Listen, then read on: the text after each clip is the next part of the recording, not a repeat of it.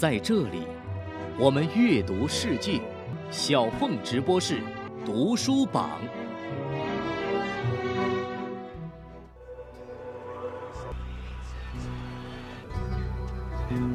我们有如橄榄，唯有被粉碎时，才释放出我们的精华。听众朋友，大家好，这里是小凤直播室，我是小凤。赫拉巴尔《过于喧嚣的孤独》当中的一段话作为本期节目题记，因为所有的写作都是一种孤独中的喧嚣，所有的故事都是命运被粉碎后释放出的精华，而这一年我们有幸读到。小凤直播室今天将要推出的就是二零一五年度图书大盘点非虚构类作品第一集的榜单，让我们一起来回顾一下那些二零一五年最值得阅读的口碑之作。刚刚过去的一年，哪些图书值得珍藏？哪些图书不能忽略？哪些图书启迪心智？哪些图书？影响中国，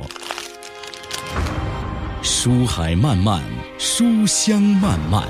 您正在收听的是小凤直播室年度图书大盘点。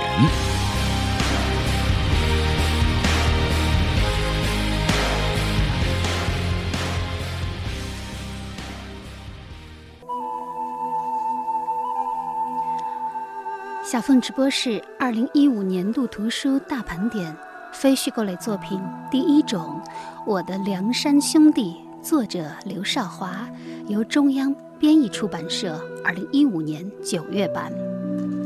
四川西南凉山州的利木乡是一个从州府西昌还要坐上十个小时颠簸大巴才能到达的偏远山寨。这里是少数民族彝族的一支诺苏族的故乡，也是人类学者刘少华女士的田野调查之地。他想要探讨一个基本而重要的疑问，那就是为什么这个贫困偏僻的乡村会成为海洛因和艾滋病双重袭击的重灾区？十年前，当时还在美国哥伦比亚大学攻读人类学博士的刘少华，捆起包袱进驻当地，进行了为期一年的参与观察。身为一个汉人女性，靠着偶然的机缘，他居然得到了当地人的接纳，而外来者的身份也让他得以跨越性别的界限，结交外人眼中的土匪，或者是当地人所称的兄弟。刘少华在哥伦比亚大学完成博士论文，回到了台北中央研究院民族所工作。之后，他又陆续的重访凉山，见证了疫情的肆虐以及地方的衰败，也被当地不稳定的电压烧坏了几台计算机。就这样，他结绳记事般的完成了这本。我的梁山兄弟这本书先是由美国斯坦福大学出版英文版，而今又增补改写为读者手上的这本中文书。当朋友们赞叹他的勤奋和效率的时候，刘少华回答说：“我得赶紧的写，赶紧替他们翻案，否则就赶不上田野里死亡数字的攀升。”我做了我的《梁山兄弟》这一本书，二零零二年到二零零九年这个期间呢，我是常住在梁山的。那其中我光是住在梁山，我所研究的这个呃乡镇。就住了二十个月，所以我们需要很长的时间跟别人一起生活。那当你跟人活的呃在一起生活的那么长的时间的时候，其实很自然的，我会变得好像是他们的一部分。可是其实因为我是一个研究者，我又很清楚知道我其实不是他们的一部分。所以在书写上，主观跟客观当中，其实就会一直处在来回来回摆荡的一种状态。那是一种永远的张力，可是那种张力很可能就是反省的。最有可能发生的状态，是的，这是一部生命之书，一部横跨十年、长达二十个月的田野调查，一个关于探险、玩耍、为非作歹、吸毒以及勒令戒毒、艾滋茫然、时代差异、文化冲击和兄弟情谊的故事。那么这本书在刚刚出版的时候就获得了很多的关注和荣誉，曾经被哥伦比亚大学东亚研究中心收入他的丛书系列。另外，这本书还曾经获得2014年台北国际书展年度之书大奖。2015年在年度国内图书的盘点当中，我的梁山兄弟也是横扫。各大书榜的大热图书被新浪读书、新京报、南方都市报、深圳读书月等等一致推举为二零一五年度好书。梁山兄弟的故事是一个现代性的悲剧寓言。对于中国的少数民族来说，现代化历程有着双重的阶段。首先是一九五六年开始，政府在梁山强力开展社会主义的现代化改造。然后是一九七八年改革开放以后，梁山被市场的力量再度整合进了资本的现代性，城乡和区域间的发展不均，加上市场文化的全面蔓延，促使诺苏青年跃入中国农村流动人口的行列。他们离乡进城探险，或者用他们自己的话来说，是到城里耍一耍。那么这已经成为利姆年轻男性的成年礼仪式。而在城市玩耍的历程。当中，海洛因被利姆年轻人视为一种时髦的奢侈品，是时尚和地位的表征，而不是主流社会所界定的毒品。成瘾的流动青年传回梁山的不仅是海洛因，还有日益扩散的艾滋疫情和社会苦难。那这本书。就从医疗人类学的角度深入分析艾滋污名的社会建构以及艾滋防治的政治经济学，同时，他也检视了国际艾滋防治合作计划的失败。那么，这方面的分析也是对于公共卫生政策和医疗行动提供了重要的反省。正如台湾大学社会学系教授兰佩嘉所分析的。他说：“这本书伸出了温柔的手，抚慰苦难和死亡，透过伤心人类学的书写，营建包容差异和见证苦难的疗愈力量。”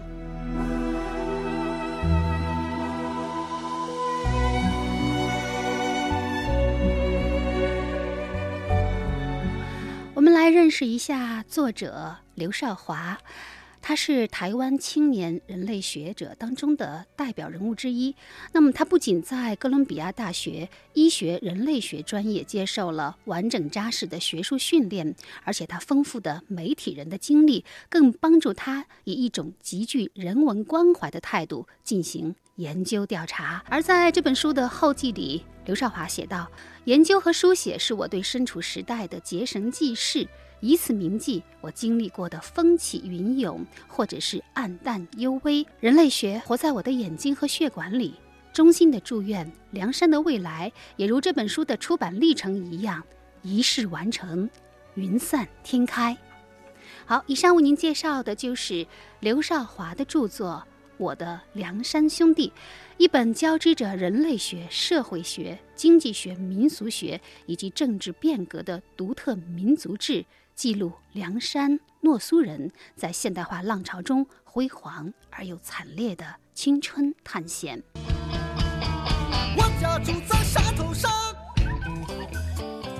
隔着城市不家去。城里人叫我乡巴佬，同志们骂我这个。隔壁的亲戚更像山，我是父亲上山。嘿，大山大山收留我，我亲不亲远离我。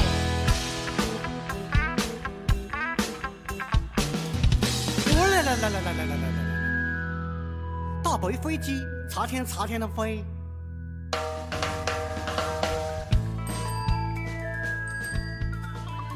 品味书香世界，倡导读书生活。您正在收听的是小凤直播室图书榜。小凤直播室二零一五年度图书大盘点非虚构类作品。接下来的这一种自由的基因，我们现代世界的由来》，作者英国丹尼尔·汉南，由广西师范大学出版社出版。如果你热爱自由，它将成为你书架上的最爱。有一段时间，我的朋友圈几乎被这本有着天蓝色封面的书刷爆，似乎人人都在谈论这本。自由的基因，而在年度图书的评选当中，它被几家媒体漏掉，但是也意外的以最高的出镜率登上了几个号称最不应该被遗漏的好书榜的榜单。尤其是万盛书园的掌门人刘苏里先生，更是将《自由的基因》列为本年度最重要的出版物之一。他写道：“众所周知。”二零一五年是大宪章出炉八百周年，那是培育自由种子制度化的第一筐沃土。那粒种子在英伦发芽、成长之后，向全球散播蔓延，终于长成参天大树。而汉南讲的就是与第一粒种子有关的故事。打开这本《自由的基因》，扉页上是一个短语：“In your name，因你之名。”书的一开篇，汉南首先记下了他自己的一件童年往事。他写道：“我四岁那年，家里的农场闯进了一伙暴徒。农场还有个后门，一条小路通向山里。妈妈牵着我逃出来，对我说。”我们来玩游戏吧。要想回来，一定得悄悄的。我爹很沉着，他要对农场上的伙计们负责。他说，绝不会让一伙城里来的混混把他从自己的土地上赶走。我还记得他当时正害着一种热带地区的白人特有的周期性传染病。他穿着睡袍，坐在那儿，用瘦的跟纸片儿一样的手给左轮手枪上膛。这就是胡安·贝拉斯科将军治下的秘鲁，他发动了1968年政变，把这个国家搞得一团糟。直到最近，秘鲁才从混乱当中恢复过来。那么，就是从这样的一个童年回忆当中，这位从小在秘鲁出生，后来在英国长大的丹尼尔·汉南开始写下他对自由的思考。他说。直到多年以后，我才震惊地发现，在秘鲁，当时其实没有什么人在乎这一切。包括在南美，人们默默地接受了财产安全没有保障，法律成为一纸空文，你所拥有的东西随时可能被抢走，有时甚至连一个像样的理由都不需要的那样一种状况。政权更迭如同是赛马，而宪法。频频的修整也如同是变脸，但是与此同时，南美人和移居海外的人一样，从不认为这样的事情会在讲英语的国家发生。而等到他长大之后去英国读书，临假期再回秘鲁，他才开始逐渐意识到两国之间的巨大的反差。由此呢，这本书引入了一个重要的概念，叫做。昂格鲁圈儿，昂格鲁圈儿的概念最早呢是由美国作家尼尔·斯蒂芬森在一九九五年的科幻小说《钻石时代》提出的，主要是用来指以英语为主要语言、核心人口的血缘来自英伦群岛、具有相似文化传统的国家组成的集团。那么，在世界文明史当中，如果说大陆欧洲曾经为世界贡献了精美的油画、悦耳的交响乐、法国红酒以及诸如此类的多元文化的种种事物，那么选举、议会、人身保护令、契约自由、法律面前人人平等，以及开放的市场、改变宗教信仰的自由，以上种种，则是英语民族对于世界文明的独特贡献。用汉南的话来说，这就是昂格鲁圈的奇迹。自由的基因就是一本关于昂格鲁圈的书籍，通过对英国过往以及独到经验的回顾，描述了一种比欧陆更成功、更具张力的放大了的自由认同。那么这本书不仅讲述了自由的故事，同时它向我们揭示了欧陆西端一角湿冷孤岛上的居民如何偶然间发现了国家是个人的公仆而非主人的观念。好，说到这里，不得不提大宪章对人类历史的意义。那么，刚刚过去的这一年，二零一五年是大宪章签署八百周年，大宪章的文件复印件也来到中国巡展。正是大宪章的签署，使王在法下第一次以成文形式固定下来。我们还是来听听财政学者李伟光先生做客小凤直播室的时候，关于大宪章的一个解读。你比如西方呢，这为了限制国王的征税权，也就是国王的钱袋子，不要让他乱花钱、乱征税，所以在一二一五年的时候呢，就签订了一个大宪章。呃，英国的国王约翰王，呃，他这个贵族，啊，给给在一个什么那叫什么草地上是吧？摁在那儿，摁在那儿，你外边民众把城堡给包围了。约翰王是号号称是无地王啊，他没有土地啊，所以也是个比较实力比较弱的一个英王。这个时候他想违背过去的很多的那个那个契约啊，因为中世纪它是还是个契约的时代。那么，呃，他违背这个契约呢，他多征税，引起来贵族对他的反感，所以就起来让你你签您签一个大宪章，以后你征税。你不能自己去说了算，自己决定是不行的，你必须要跟我们商量。那么这样经过我们的同意啊。对了，国王的各种权利是都有啊，但是呢，人们这个很快就注意到，他实实际上所有的权利，最核心的权利，并不是什么政治权利、外交权利或者军事权利，最主要的权利实际上是钱袋的权利。你只要把国王的钱袋的权利拿过来，哎，那么他实际上国王就架空了。他就得听别人招呼了，他就不能够为所欲为了。而而这个人类的那种民主制度，这些东西恰恰是它的起点，就是由税收开始引起来的。如果要是从文件上来追的话，就是这个大宪章的订立，对不对？对，一个起点。起点。那它这个最初的那个源头还是在这儿。那这个大宪章呢，它的核心精神究竟是什么？大宪章的核心精神其实用一句话就可以给它概括出来，那就是国王征税。要跟别人商量，经过别人的同意，你才能够征税。其实，当年呢，那个原件写在一个羊皮羊皮纸上，现在还在大英博博物馆里头展示着。你有没有去看过？可惜我没有这个机会，但是有关的资料我看过，也看过图片。一部英国的自由历史，就是限制王权的历史。国家作为利维坦，是为了保障个人自由而存在。这一革命性的观念创造出了财产与契约的概念，反过来又推动了工业化和现代资本主义进程。在这个民族的历史上，第一次生长出了奖励创造生产而非弱肉强食的制度。这套制度被讲英语的人携带。一路漂洋过海，或者是借助殖民统治者的强制推行，或者是经由忠诚的拓荒殖民者的自觉践行，在一七八七年的费城，以纯粹而精妙的形式凝结在了美国宪法当中。那么，二零一三年这部《自由的基因》刚刚上市，就引发了如潮的好评。《泰晤士报》称，丹尼尔·汉南应当成为英国首相，或者他将来会是。而《每日电讯报》则说，汉南以不输麦考莱和去勒卫林的雄辩之才，用他的英国史。过山车一般席卷了我们，向我们展示了法治下自由的胜利。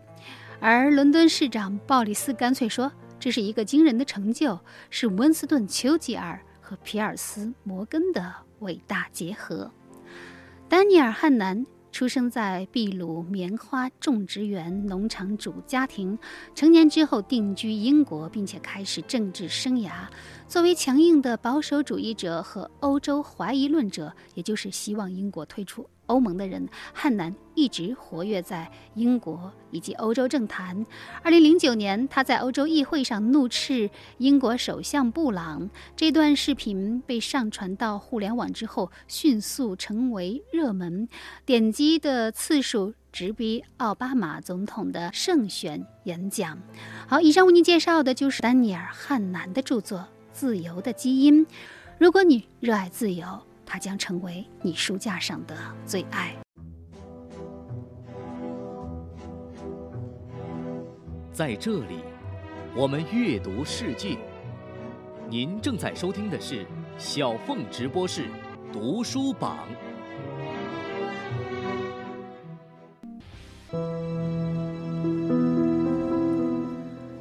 小凤直播室二零一五年度图书盘点非虚构类作品第三种，《毛泽东传》，作者俄国亚历山大·潘佐夫、清文辉等翻译，由中国人民大学出版社一五年八月版。毛泽东影响中国的过去，也影响中国的今天和未来。那么，毛泽东研究是中国的一个重大课题，国内外关于毛泽东的著作可谓汗牛充栋。而俄罗斯著名学者亚历山大·维潘佐夫的《毛泽东传》却能够突出重围，在海外毛泽东研究领域占据一席之地。潘佐夫所著的俄文版的《毛泽东传》最早是在2007年出版，当年就荣获了俄罗斯的年度竞争桂冠最佳图书奖。其后数年，在全球引发阅读和评论热潮。2012年，这本书又推出了英文版。那么，目前全球最畅销。最受推崇的《毛泽东传》的作者罗斯特里尔也承认，在研究毛泽东的海外文献当中，潘佐夫的这本书是近年来由非中国人写的毛泽东传记当中最重要的一部，堪称迄今为止有关毛泽东与莫斯科关系的最有权威性的文本。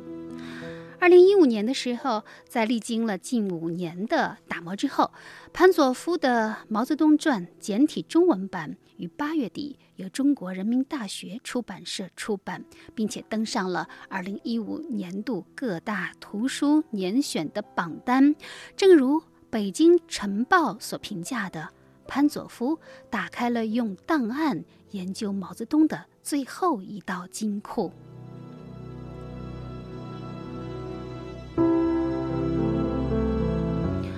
那么，潘佐夫的《毛泽东传》为何能在这么多的传记当中突出重围？我们不妨来看一看《北京青年报》的分析。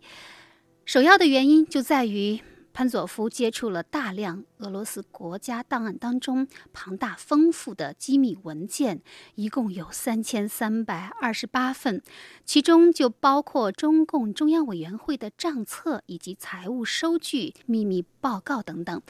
这些史料长期被锁在保险柜里，只有到了今天才向研究者公开。这本书就是依据这些独特的档案所写成的。同时，这本书还颠覆了西方汉学界一个流传已久的神话，那就说毛泽东夺取政权的亚洲式道路与国际共产主义运动。没有关系，书中粉碎了这个说法。那么，在俄罗斯国家档案当中，潘佐夫还看到了十五份关于毛泽东的特别档案。这些文档里呢，有他的政治报告、私人信件，还有苏联医生整理的相关的病例，另外还包括毛泽东的妻子、儿女的个人资料。那么，毛泽东在庐山为什么要见贺子珍？两个人最后相见发生了什么？类似这样的呃内容，书中都有所提及。另外，潘佐夫版的《毛泽东传》还特别收录有六十八幅珍贵的历史照片，在对毛泽东本人的刻画上，也从革命者、诗人。父亲、丈夫、领袖、隐士等多个角度进行解读，并且试图回答他的诗人性格究竟对他的政治生涯有什么样的影响，他如何平衡信仰与现实之间的矛盾等等这些普通读者关心的问题，为读者还原一个更为真实的毛泽东。么。么说起利用档案做中苏关系研究，在国内最重要的权威非历史学家沈志华先生莫属。在这本书的明谢人员当中，沈志华也是潘佐夫第一个提到的中国学者。那么档案为什么重要？我们还是来听听沈志华教授做客小凤直播时讲到的一个小插曲，也与这本书里谈到的朝鲜战争有关。自从俄国档案解密以后，在国际上出现了新冷战史这么一个新的呃学术潮流，它就是注重档案文献，通过搜集、解读这个档案文献来重构这个历史。九六年一月份，我参加的那个呃关于朝鲜战争的那次那次会议，那个对我的触动比较大，因为我是从九四年开始搞这个朝鲜战争，在俄国档案里头呢，确实看到了很多很多新的材料。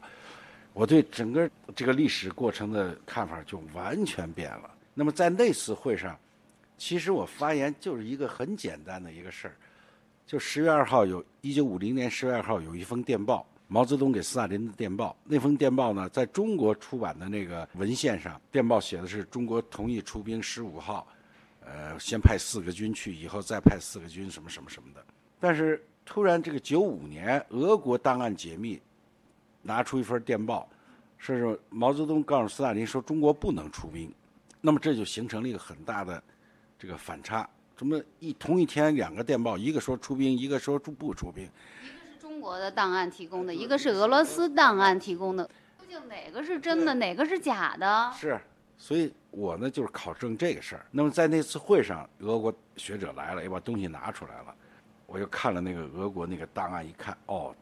由此你得出什么样的结论呢？得出一个什么结论呢？就是毛泽东本人决定出兵，所以他是凌晨写了这个电报，但是白天到上午还是下午召开这个呃书记处扩大，很可能是下午。那么大家都不同意出兵，不同意出兵，他这个电报自然就没法发，那么只能就晚上跟罗申讲了那么一番话，而且他话最后还有一句，讲的是这是我们就是。呃，现在的看法，呃，但是这个事儿还不是最后的结论，我们还要开会研究。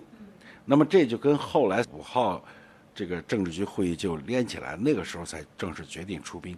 这样连起来看，呃，才能证哦，这这明白这个过程，它是有一个起伏变化嘛而已。这是沈志华教授关于档案的一段录音。那么，在潘佐夫版的《毛泽东传》当中，这本书最重要的特色，或许就是关于中国与苏联、中国共产党与苏联共产党、毛泽东与斯大林之间。错综复杂的关系。好，我们来看一下亚历山大·潘佐夫，一九五五年生于莫斯科，现在是美国首都大学人文学院历史学教授。作为一位享誉国际的汉学家，他还是彭德怀自述、毛泽东诗词以及蒋介石回忆录俄文版的主要翻译者。刚刚过去的一年。哪些图书值得珍藏？哪些图书不能忽略？哪些图书启迪心智？哪些图书影响中国？书海漫漫，书香漫漫。您正在收听的是小凤直播室年度图书大盘点。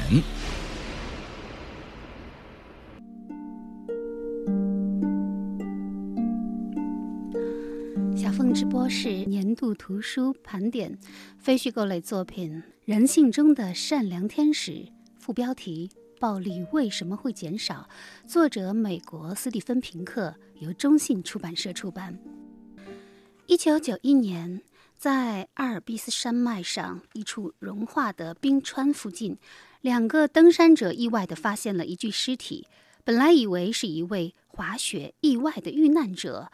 救援人员用风钻将尸体从冰块中刨出，只有当某位考古学家瞥见那把新石器时代的铜斧，人们才意识到这具尸体已经有五千年的古老历史。现在，这具尸体被称作是冰人奥茨，成了家喻户晓的名流。他甚至还上过《时代周刊》的封面。然而，在冰人被发现十年后，放射专家宣布了一个惊人的发现：奥茨的肩膀上埋着一个箭头。他并不是像原来科学家推测的那样失足山崖后被冻死，他是被谋杀的。当年奥兹冰人刚被发现时，科学家认为这位远古的来客是在放牧时遭遇雪崩被活活冻死的。可接下来，人们在古尸的肋骨上找到了伤痕，奥斯宾人的死因从而被改判为摔死。不过，随着技术的发展，科学家们在冰人木乃伊上发现了越来越多的蛛丝马迹，证明他的死因并非如此简单。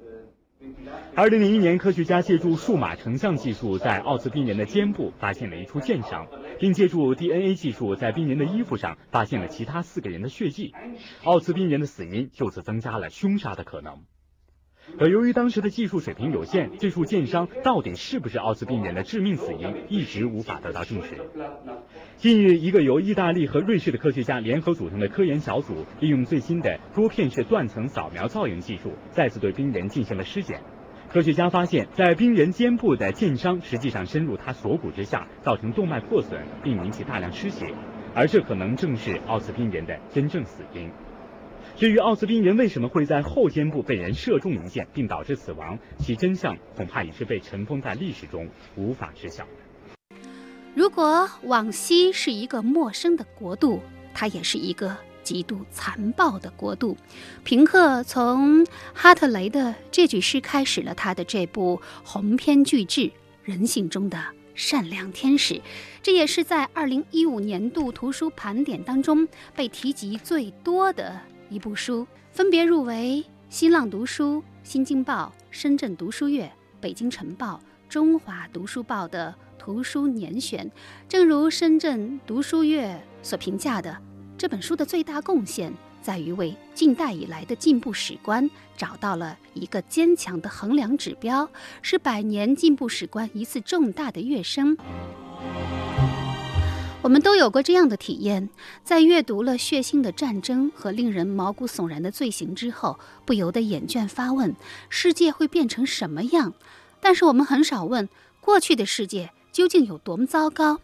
实验心理学家、认知科学家斯蒂芬·平克在这本令人震撼的新著当中告诉我们，过去的世界更加糟糕。事实上，我们正生活在人类历史上最和平的时代。我们身边到处都是血腥历史的证据：旧约当中的大屠杀，新约中的十字架，莎士比亚戏剧和格林童话中血淋淋的肢解，英国王室对家眷的处斩，美国建国者之间的决斗，还有对殴打妇女、虐待儿童、灭绝原住民的司空见惯和冷漠接受。那么，平克在书中展示了上百幅图表和地图，并且佐以大量的数据资料，量化暴力减少的趋势。远古部落间战争的死亡率比二十世纪的战争和大屠杀要高出九倍。中世纪欧洲的凶杀率比今天要高出三十倍，奴隶制、残酷刑罚和滥用死刑曾经是人们生活中的常态，但如今都被废除了。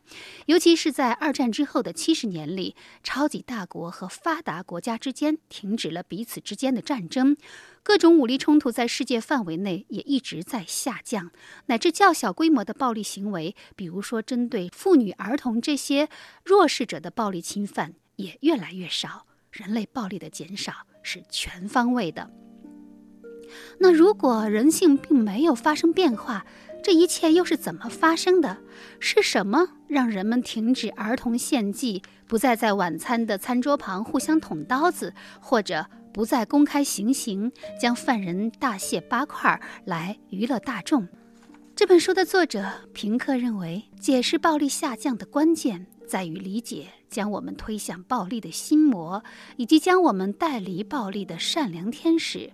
我们本性中的善良天使的说法，其实是来自林肯。那么，在书中，平克将人类心底善念的星星之火归结为四位善良天使，也就是移情，特别是同情意义上的移情；自治，对利弊预判后形成的自治；还有道德感。千百年来形成的道德感以及理性，尤其是超脱有限视角的理性，这倒不是说人之初性本善，人类得以走上善念，逐渐发扬光大，而是有赖于五种历史力量的作用：一是垄断暴力现象的国家的出现。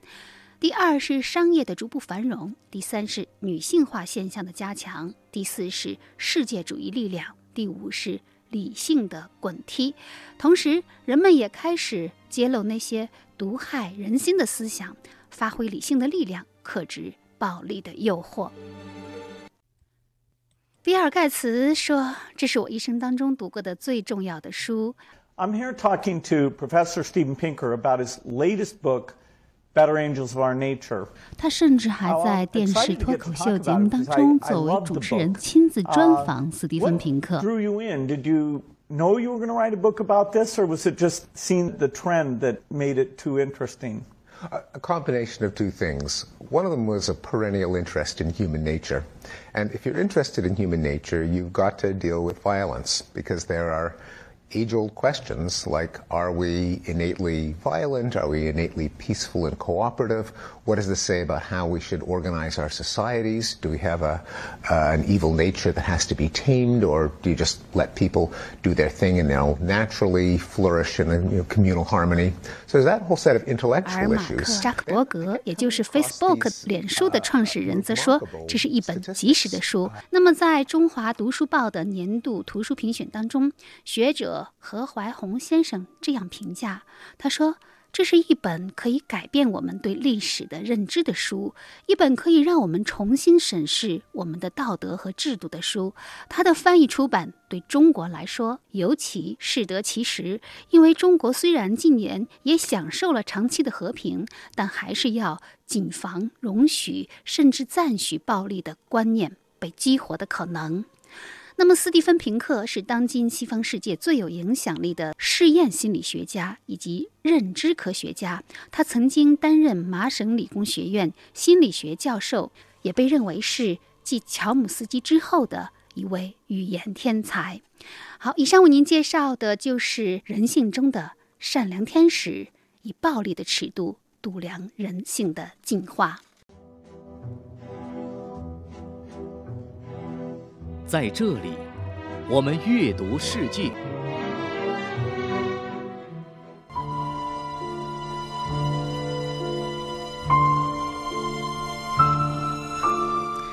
小凤直播室二零一五年度图书盘点非虚构类作品第五种，《薄薄的故乡》，作者王小帅，由重庆大学出版社二零一五年五月版。在年度图书的评选当中，有一个奖是专门测评图书的颜值的，叫做“最美的书”评选。那不久前，第六代导演王小帅的这本非常好看的《薄薄的故乡》就斩获了2015中国最美的书，以及有设计界金马奖之称的台湾经典设计奖两项殊荣，并且将代表中国图书参加德国莱比锡世界最美的书评选。那我是在大概是八月份的时候，为了买刘晓东的一公分而偶然的邂逅了王小帅的这本书，入手果然是爱不释手。包封呢是一层脆脆的半透明的硫磺纸，隐隐约约透出下面正式封面上导演自己的手迹。迎面而来就是一个问题：你老家是哪里？小帅写道。你老家是哪里？这是中国人见面最常见的一个客套问题。对大部分人来说，这个问题很容易对付；但是对我来说，每每遇到这个问题，就真的成了问题。我确实无法说清楚自己究竟是哪里人。然而，写下这本书，就是试图用文字找回故乡，或者是用文字把故乡变成记忆，装进纸页。导演王小帅一直说不清自己是哪里人。一九六六年在上海出生四个月之后，他就跟随父母来到贵阳支援三线。十三岁的时候，因为父亲工作调动迁到武汉。十五岁考上中央美院附中，来到北京。二十三岁北影毕业之后，被分配到福建电影制片厂。两年之后，没有片子可拍的他逃离体制，开始他的独立电影的创作生涯。从《青红》到《我十一》，到闯入者，他一遍遍在光影当中回望他的童年所在地贵阳。作为一个三线子弟，他对讲述和发现这段历史有着无法释怀的责任感。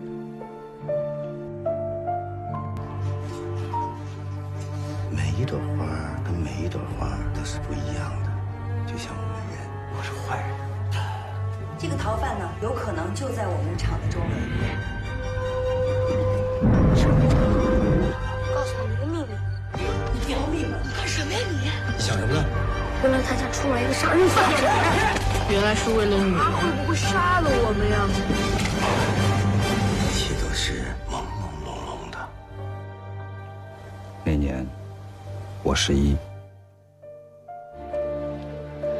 就是王小帅的电影《我十一》的一个预告片儿，也是这本薄薄的故乡小帅对故乡记忆的第一个场景。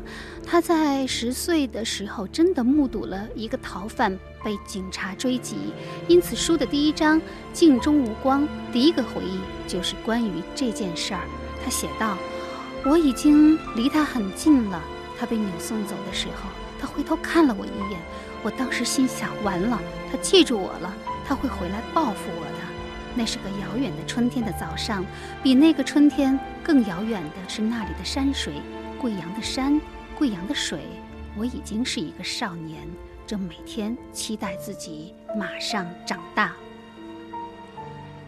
就这样，小帅尽可能的在这本书里写下他的记忆。而尤为特别的是，在签字里还插入了他的大量手写体的批改的痕迹。当然，书中还附录了大量无意中幸存下来的老照片、儿时的素描、父母的家书以及和朋友的通信等等，装订而成的是一个没有故乡的人的精神故乡，是一个四口之家。颠沛流离的命运。王小帅其实是一个非常善于讲故事的人。多年前做客小凤直播室的时候，他就曾经讲述过自己从北京到福建厂，然后没有什么电影可拍的那段彷徨的岁月。关于小帅从北京去福建电影制片厂，我就听说一去了之后，突然发现那个地方可能跟你想象的有偏差，是吗？对，这就这可能也是选择和性格吧。一路上就是一种一种很恐慌，那个时候很恐慌。但上了上了火车也就那样了吧，就就，反正很漫长的，就三天的火车的话，到第二天就觉得不太对了。呃，火车还在开，到第三天火车还在开，哎呀，我觉得那个太遥远了。而且那个时候，你想一个学生，穷学生想，如果要想去回到北京或去什么地方的话。你必要坐飞机哦，可是飞机那么贵。嗯，然后你就什么东西都没有买，除了毛巾呐、牙刷呀，然后所有的东西都不添置，因为你知道，多加一样东西就多加一个负担，将来走的时候就可能会多一个牵挂呀什么的。嗯，那我那时候就构思就会觉得，那好，那以后有任何一个一点收入的话，或者什么，我就要留留留足一个飞机票的钱，哎，这样的话随时可以。可以以以最快的速度飞回北京，这样，所以就是也不可能去去给自己购置任何东西，嗯，就那么待着。之后，他毅然地离开了福建厂，自编自导了他的首部长篇《冬春的日子》。这部影片也成为中国独立电影的开篇之一。那么，如今小帅已经斩获了柏林电影节评委会大奖银熊奖，并且还曾经拿到过戛纳电影节评审团的大奖。他的作品《闯入者》还入围威尼斯电影节主竞赛单元。王小帅也因此成为第六代导演当中的首位大满贯。好，王小帅的私人笔记《无故乡时代的故乡情节》也献给所有回不去故乡的人们。